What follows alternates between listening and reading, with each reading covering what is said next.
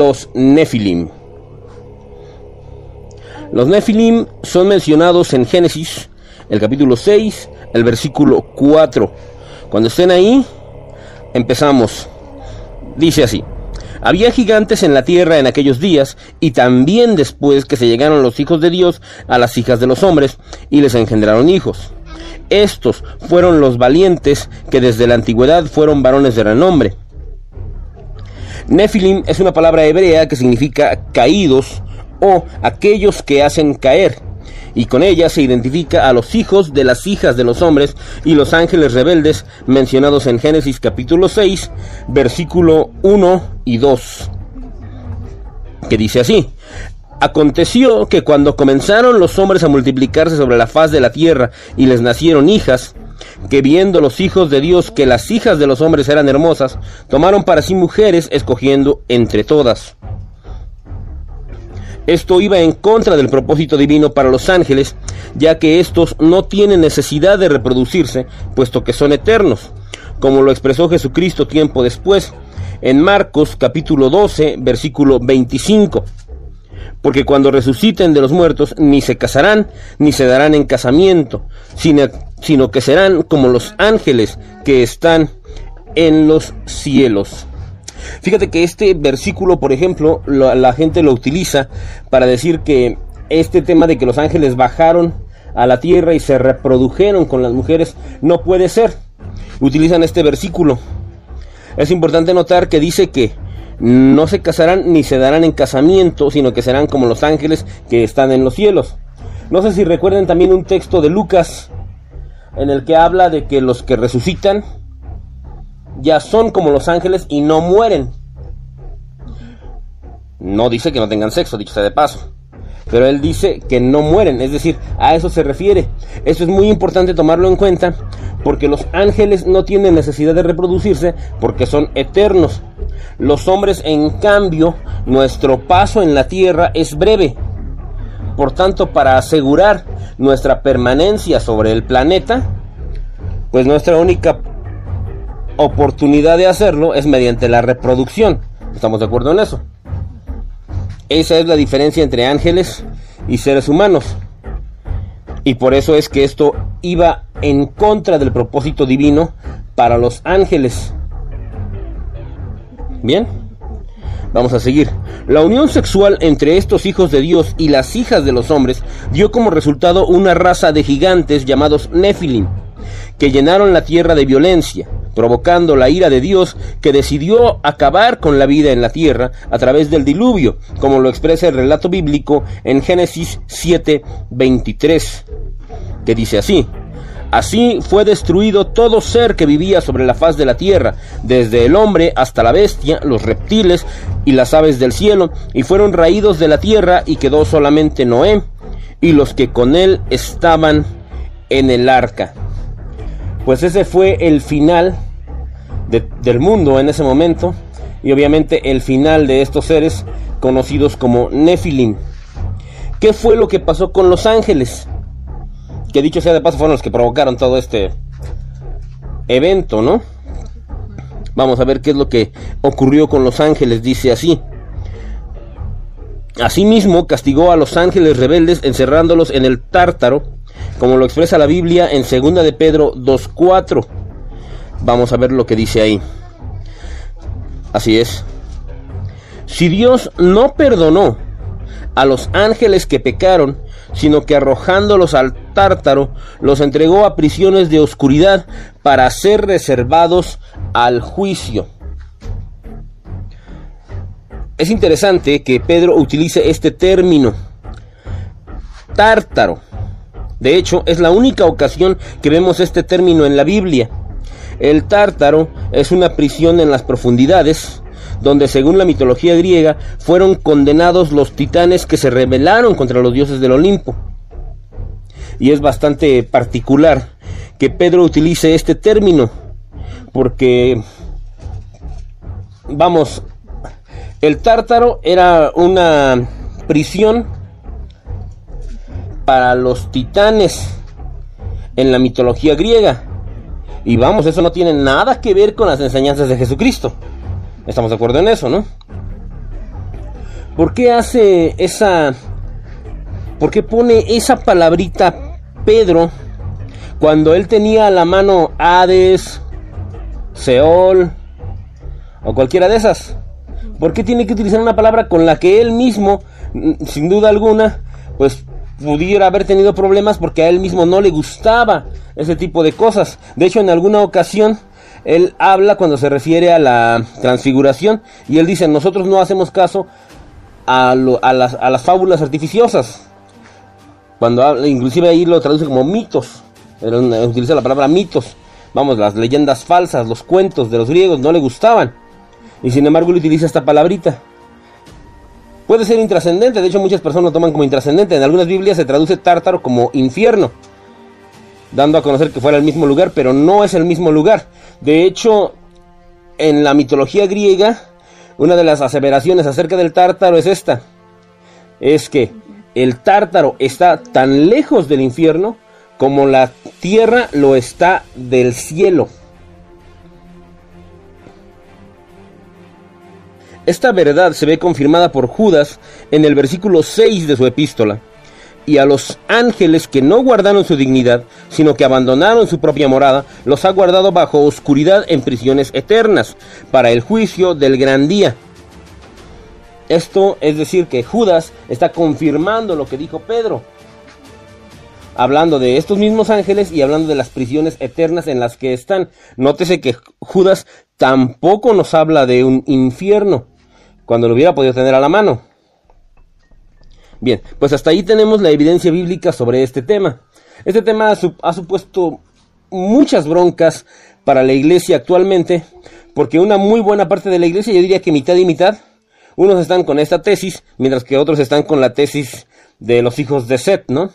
Que los hijos de, de Dios mencionados en Génesis 6 eran en realidad personas, seres humanos y que lo que ocurrió fue que los creyentes se juntaron con los no creyentes y eso fue lo que trajo toda esta violencia, ¿no?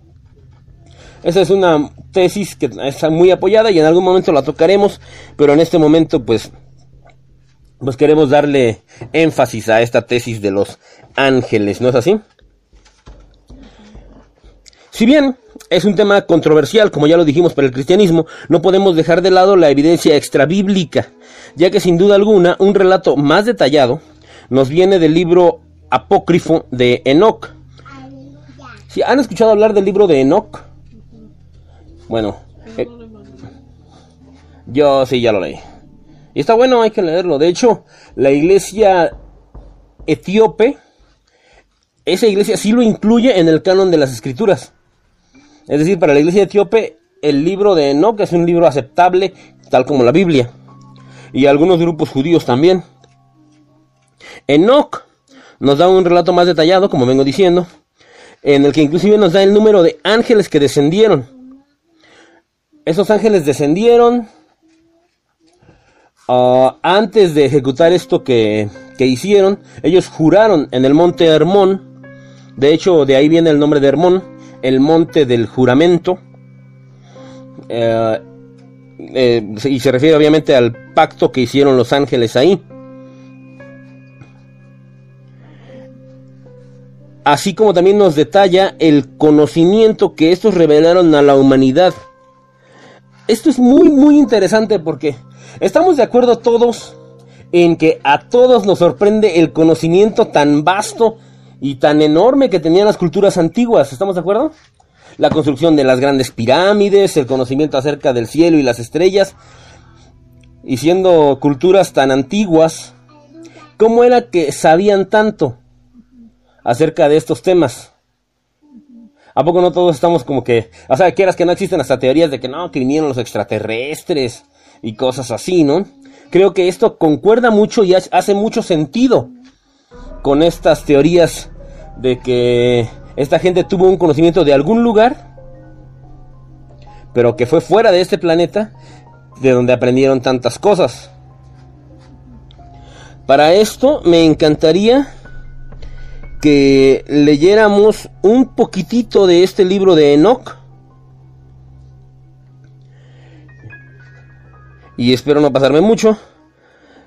Esto es parte del libro de Enoch. Vamos a leer lo que dice. Y Azazel le enseñó a los hombres cómo hacer espadas y cuchillos y escudos y corzas, y les hizo conocer los metales de la tierra y el arte de explotarlos y brazaletes y ornamentos y el uso del antimonio y el embellecimiento de los párpados y todo tipo de piedras preciosas y todas las cinturas de colores y allí surgió tanta falta de fe y ellos cometieron fornicación. Fueron guiados por el mal camino y se corrompieron en todos sus caminos. Semiasa les enseñó encantamientos y cortes de raíces. Armaros la resolución de encantamientos. Baraquijal les enseñó astrología. Cocabel las constelaciones.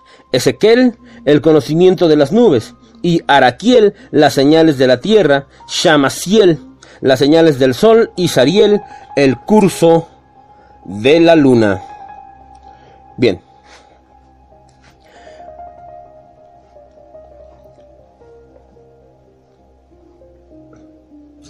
Sin duda alguna, este libro de Enoch, como decimos, pues tiene muchos detalles, obviamente vamos a omitir muchos de ellos, pero pues también nos habla de el castigo que recibieron. Asimismo, también habla de la intercesión que ellos intentaron por medio de Enoch para pedir perdón a Dios, que fue denegado, y por el contrario se les anunció que ellos tendrían que sufrir y ver la destrucción de sus queridos, y así como ellos iban a ser confinados en las profundidades de la tierra. Definitivamente creo yo que el libro de Enoch es un tema importante cuando hablamos de estos seres. Otro relato acerca de gigantes que tiene mucho que ver con nosotros, sin duda alguna, vendría siendo la leyenda del quinto sol. Especialmente la primera era, el sol que se llamaba 4 Jaguar.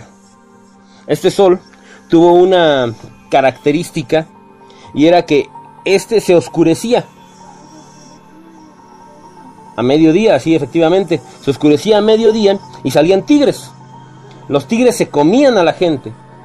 Y una característica que simplemente como que la repasa la leyenda, pero al final de cuentas la pasa, dice que había gigantes en la tierra en aquellos días y dice que estos se saludaban diciendo, no se caiga usted. Y el porque el que se caía, se caía para siempre. Ah, no sé, o sea, simplemente así lo maneja la leyenda, dice textualmente. Habla de esto. Son seres gigantes antediluvianos, porque acuérdense que el, fue hasta el cuarto sol cuando vino la inundación. ¿Se acuerdan de eso? Bien, bueno, seguimos en que, por ejemplo, este no es el único caso de gigantes en México, también está el gigante conocido como Selhua. Es un gigante al que se le atribuyó la construcción de las pirámides de Cholula, los Kinametsin, una raza de gigantes que también habitó México. Y bueno, pues haría falta quizás mucho tiempo para mencionar a todos los gigantes, pero vámonos, por ejemplo, con los Anunnaki, de este señor escritor que ganó mucho dinero hablando de esto, Sekaria Sitchin,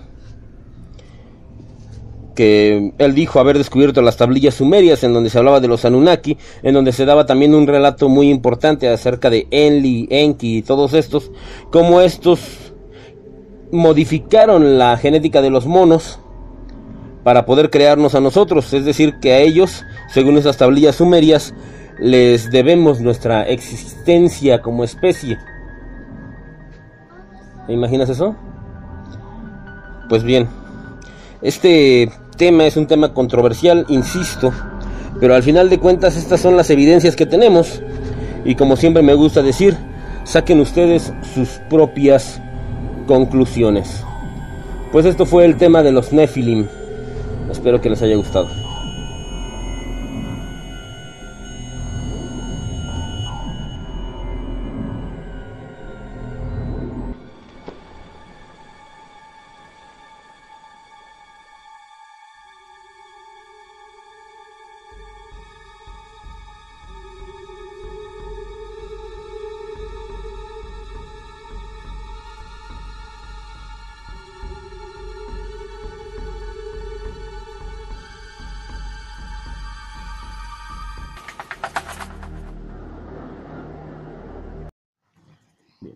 ¿Cómo ser un buen cristiano a la mexicana? Ok. Vamos a empezar con este tema, que es un tema, a mi parecer, muy importante en lugares como todo Latinoamérica, pero especialmente, bueno, somos mexicanos, nos enfocamos en México, ¿no? Entonces, ser cristiano es difícil y ser cristiano, como dijimos en Latinoamérica, pero especialmente en México, es aún más difícil. Porque pues, quieras que no, por nuestros problemas económicos, por nuestros problemas sociales, pues tendemos a olvidar nuestro lado espiritual y nos enfocamos en el lado real de la vida, ¿no? Quieras que no, las cosas religiosas pues sí suenan un poquito a fantasía. Y mientras que las cosas reales son las cosas como que, hay que comer todos los días, que hay que hacer todo ese rollo. Entonces, o sea, sí es algo que, que realmente tendemos a olvidar, esa espiritualidad. O sea, practicar la espiritualidad es algo muy bueno, eh, pero es algo muy difícil de practicar. ¿Estás de acuerdo conmigo? Porque, por ejemplo, a mí me gusta mucho decir que la espiritualidad es una, es una virtud parecida a la higiene. Porque si la practicas, no significa que no te vas a enfermar. Pero si no la practicas, jura lo que te vas a enfermar. Entonces, si practicas la espiritualidad, no significa que todo va a ir bien. Pero si no la practicas, júralo que vas a tener problemas. Por eso entonces es que es importante alimentar nuestro espíritu. De hecho, es tan importante como alimentar nuestro cuerpo. Porque definitivamente tenemos que estar bien preparados para enfrentar la vida. Hay una cosa que me encanta de... Hay una frase de Alejandro Jodorowsky. Alejandro Jodorowsky en una entrevista que le hacen que la, la entrevista se llama La belleza de pensar y está en YouTube, pues si la quieres buscar. En YouTube. YouTube, dijo el testigo. YouTube. Este, y él dice una cosa, él dice, se me murió un hijo y me di cuenta de que yo no creía en nada. Las personas que creen en Dios tienen una especie de aspirina metafísica que les ayuda a pasar ese, ese mal rato, ¿no? Y yo no tenía nada. Este es un ejemplo quizás muy crudo de por qué es importante cultivar nuestra espiritualidad. ¿No creen? Entonces, ¿cómo podríamos practicar una espiritualidad nosotros? ¿Cómo podríamos practicar nuestra espiritualidad? ¿Qué es una espiritualidad? Pues tu espíritu, Ah, tu lado espiritual. ¿Por qué? Porque es importante practicarlo, como lo estamos diciendo. Entonces vamos a ver siete claves que nos van a ayudar a practicar una espiritualidad sana. Pues primero que nada sería practicar la oración. Y vamos a leer Lucas 22, 44. Heidi.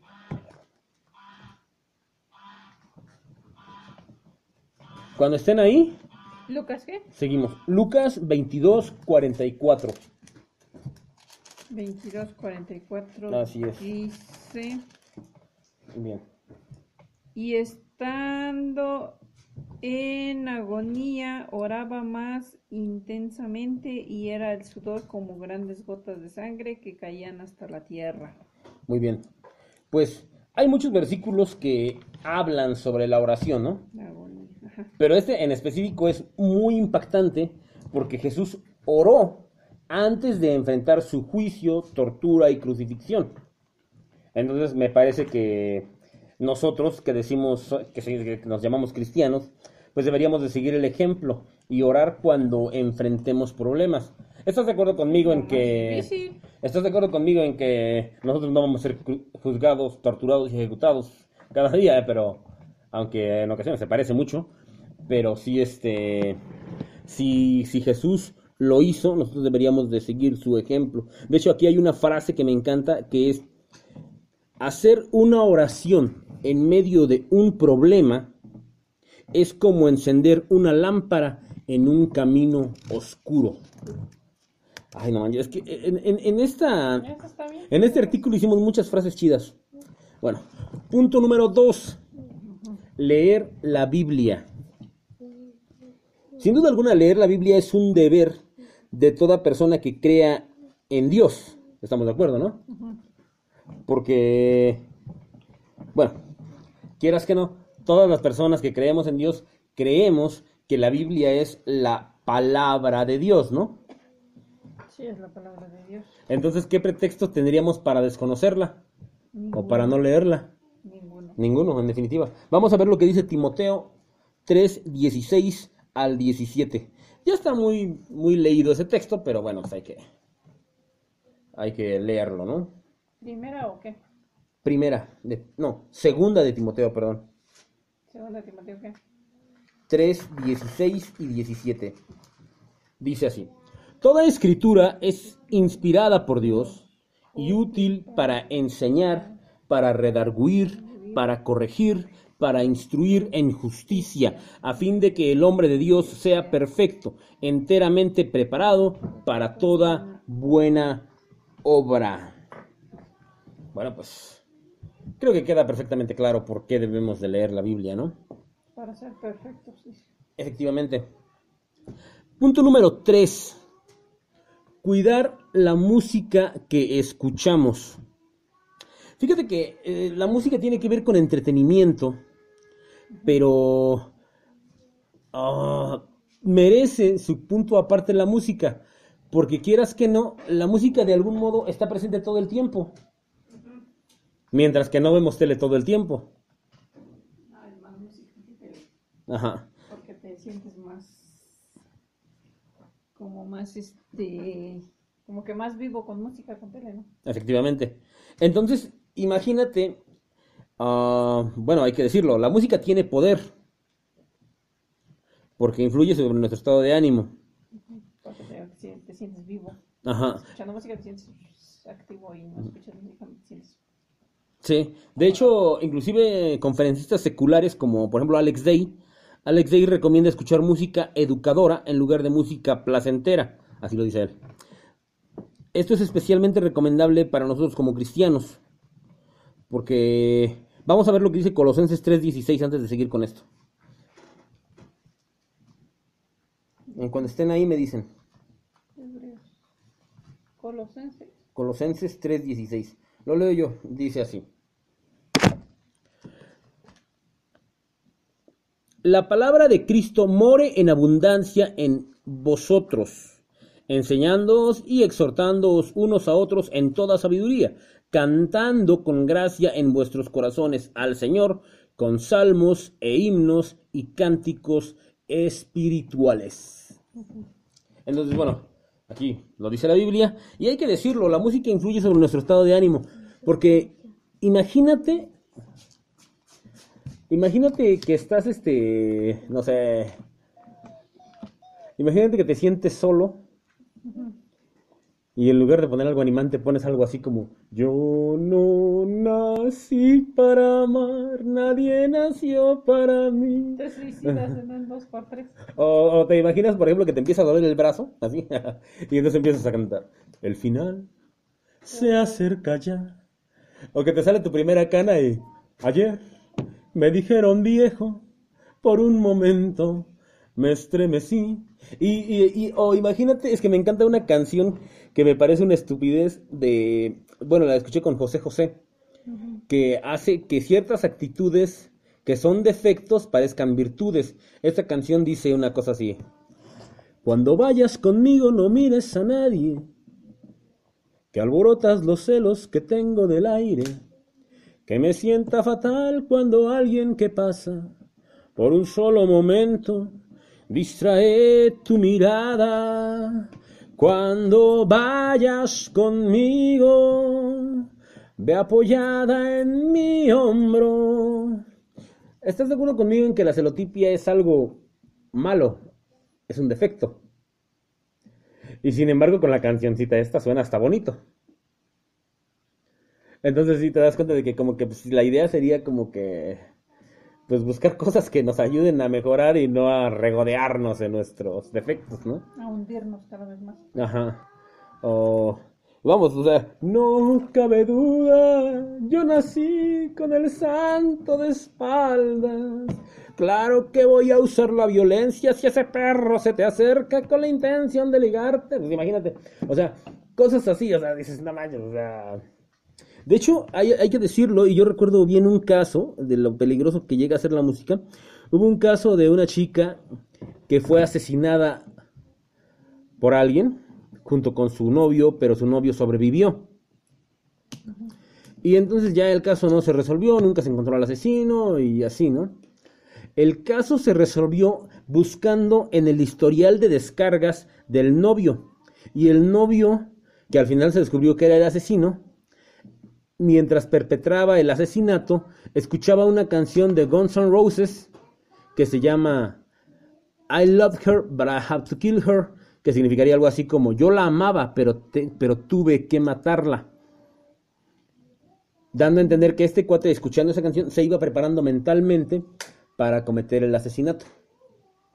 Entonces, imagínate, es algo medio grueso. Luego les paso bien el, el dato de quiénes fueron, obviamente no los nombres, pero el caso es real. Entonces creo que es muy importante tomar en cuenta ese punto de la música. Quizás no vamos a estar cantando salmos todo el tiempo, pero claro, hay música que es constructiva y hay música que no es constructiva, hay música que no, que no nos ayuda en nada. Pero a veces ni las entendemos. No es un buen punto. Ah, bueno, es que sería, sería un buen punto. O sea, volvemos a lo mismo. Escuchar música que nos ayude, no música que nos desoriente. Vamos a ver la expresión, ¿no? Ok, bien, vamos a ver. Punto número cuatro. Invocar el nombre de Dios. Y aquí es donde entra este punto. Aquí sí entraría vigilar nuestro entretenimiento. Porque este es un...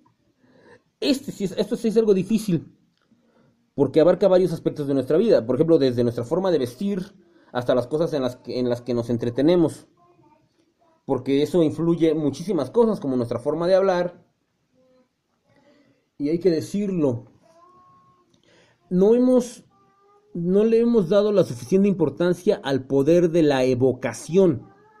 ¿Estás de acuerdo conmigo en que la evocación es algo...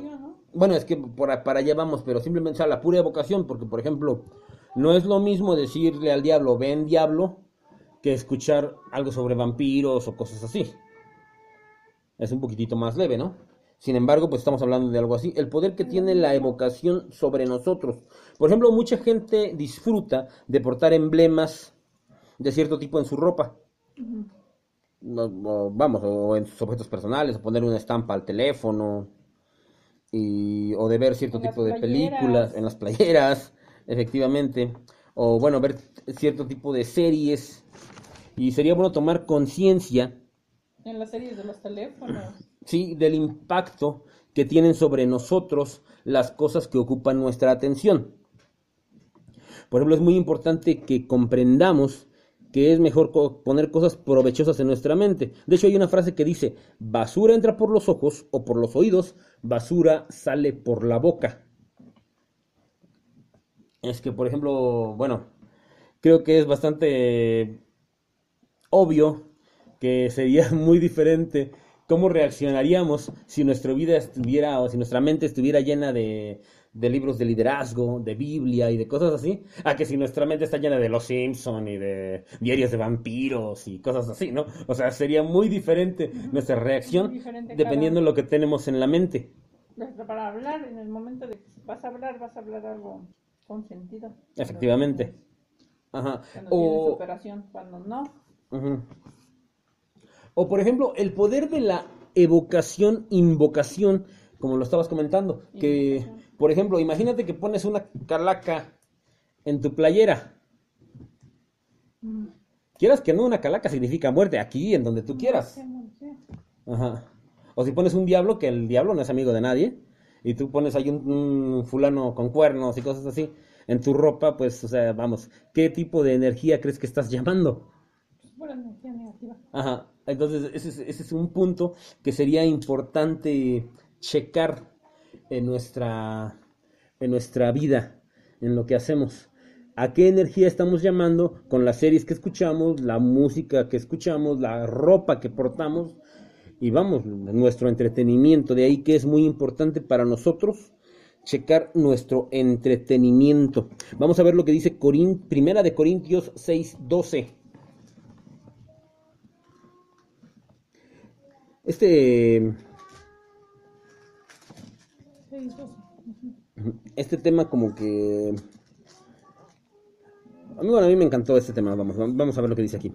Todas las cosas me son lícitas, mas no todas me convienen. Todas las cosas me son lícitas, mas yo no me dejaré dominar de ninguna. Tienes, estás libre de ver lo que tú quieras, de escuchar lo que tú quieras, pero pues sería bueno que checaras qué es lo que realmente te conviene. ¿No es así? Sí. Punto número 5. Cuidar nuestra integridad. Y aquí entramos en problemas porque...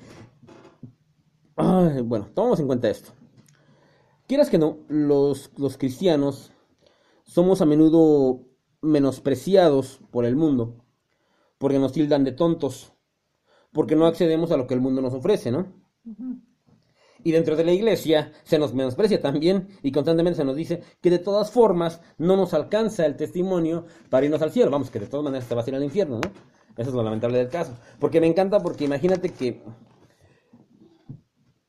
eh, tus amigos te tildan de loco y tonto y cobarde porque no cometes adulterio.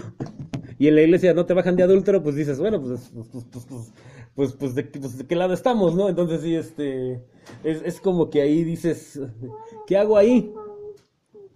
Y entonces, quieras que no, eso, eso hace que sea difícil mantener esa, esa integridad.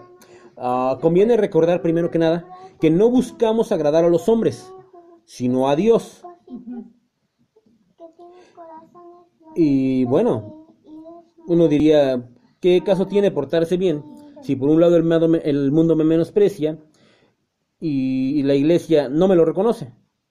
¿Por qué debo es- Un punto ahí es, es, este, obedecer a Dios, ¿no? Porque la iglesia todo el tiempo te va a criticar que el mundo lo mismo. Ajá. Nunca vas a tener contento a nadie, pero debes de tener contento a Dios, ¿no? Bueno, yo digo, No, pues tienes toda la razón del mundo, de hecho.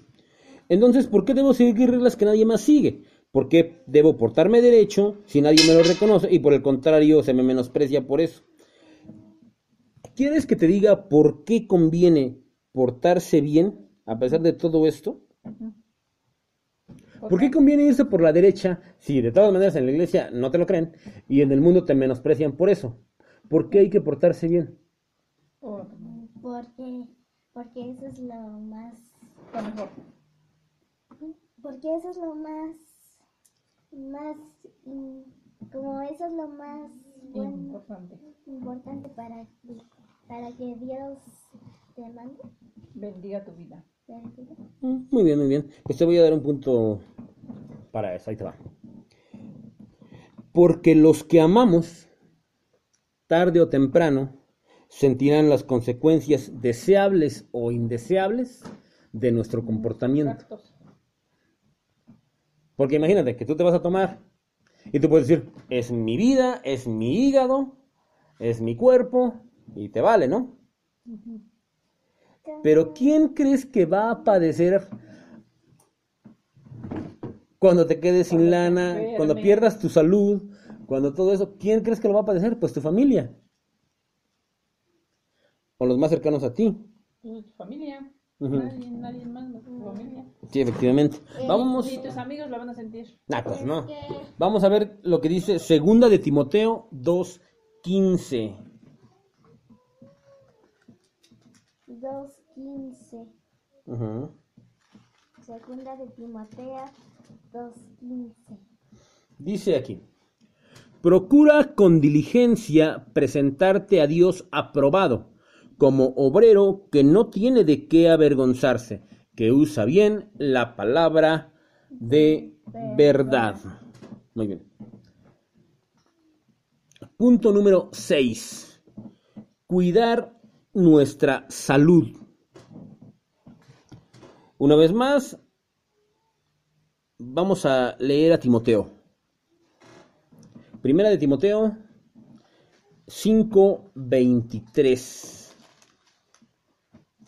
Primera de Timoteo 5. 23. Ajá. Bien, dice así.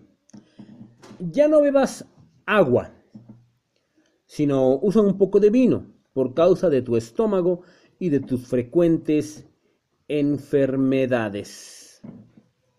¿Sabes cuál puedes quitar la, la enfermedad gripa? La ¿Cómo? gripa. Con tres, tres limones amarillos, cinco chilos volteados y un filete gigante. Órale, eso estaría muy bien. Bueno, es importante notar aquí la actitud de Pablo al recomendar a Timoteo sobre cuidar su estómago, ya que los cristianos a veces vivimos con una actitud pasiva respecto a nuestra salud, bajo la premisa de que pues es que Dios te jura de toda enfermedad, hermano. Los cristianos no estamos enfermos, todos los cristianos somos sanos porque Cristo nos sana y cuando tú estás enfermo es porque no tienes fe y tú come con fe.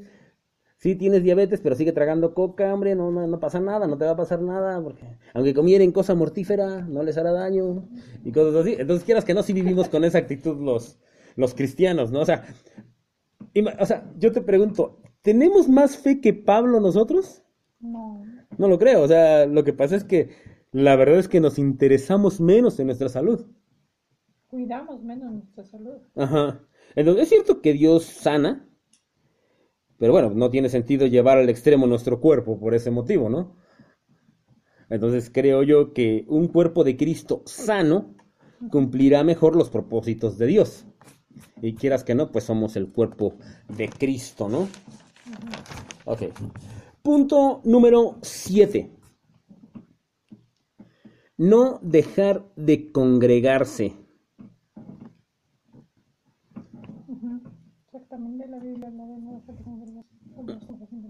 Efectivamente. Bueno, es que en ocasiones nos gusta jugar al llanero solitario. O sea, como por qué necesito ir a la iglesia a estudiar la Biblia si lo puedo hacer en la casa? Es que, es que debes de ir a la iglesia porque ahí aprendes mucho. Y si no, apre- y si no vas a la iglesia, pues como aprendes. ¿Mm? Ese es un buen punto. Ah, por ejemplo, puedo orar en la casa, alabar a Dios en la casa. Mm, pero no es igual porque como que se siente más el calorcito. Ajá. Bueno, aquí este a mí me gusta poner este, est- esta razón para no dejar de congregarse. Por ejemplo, ¿te das cuenta, estás de acuerdo conmigo en que cuando tú estás bajoneado, cuando tú estás en el hoyo, es difícil que te acuerdes de orar? Volvemos a lo mismo. Cuando el mundo real se pone difícil, es difícil que te vayas al, mun- al lado espiritual. Porque imagínate que estás con el niño convulsionándose ahí. Yo siento que muy poca gente dice, vamos a orar, vamos a orar. O sea, vámonos al doctor en fa, ¿no? Entonces, o sea, entonces ahí es donde uno dice, vamos, no oras. Cuando, cuando, cuando estás en el hoyo, no oras. Así de simple. No, pues sí es difícil. Ajá. Es difícil, pero sí se debe de hacer. Pero sí es difícil. Y otro punto es que, bueno, entonces, por ejemplo, si tú, si tú estás bajoneado, no oras. A mí me cuesta muchísimo, al menos a mí me cuesta muchísimo orar cuando estoy en medio de una bronca.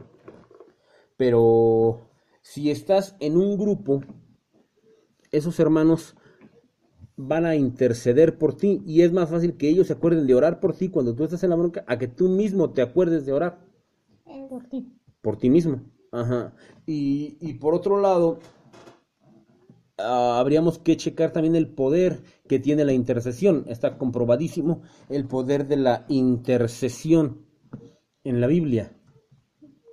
Vamos a, ah, por ejemplo, en ocasiones, por ejemplo, tú también ves a alguien que está en problemas y quieras que no, siempre podemos orar por un hermano para que en ocasiones posteriores él sea el que ore por nosotros.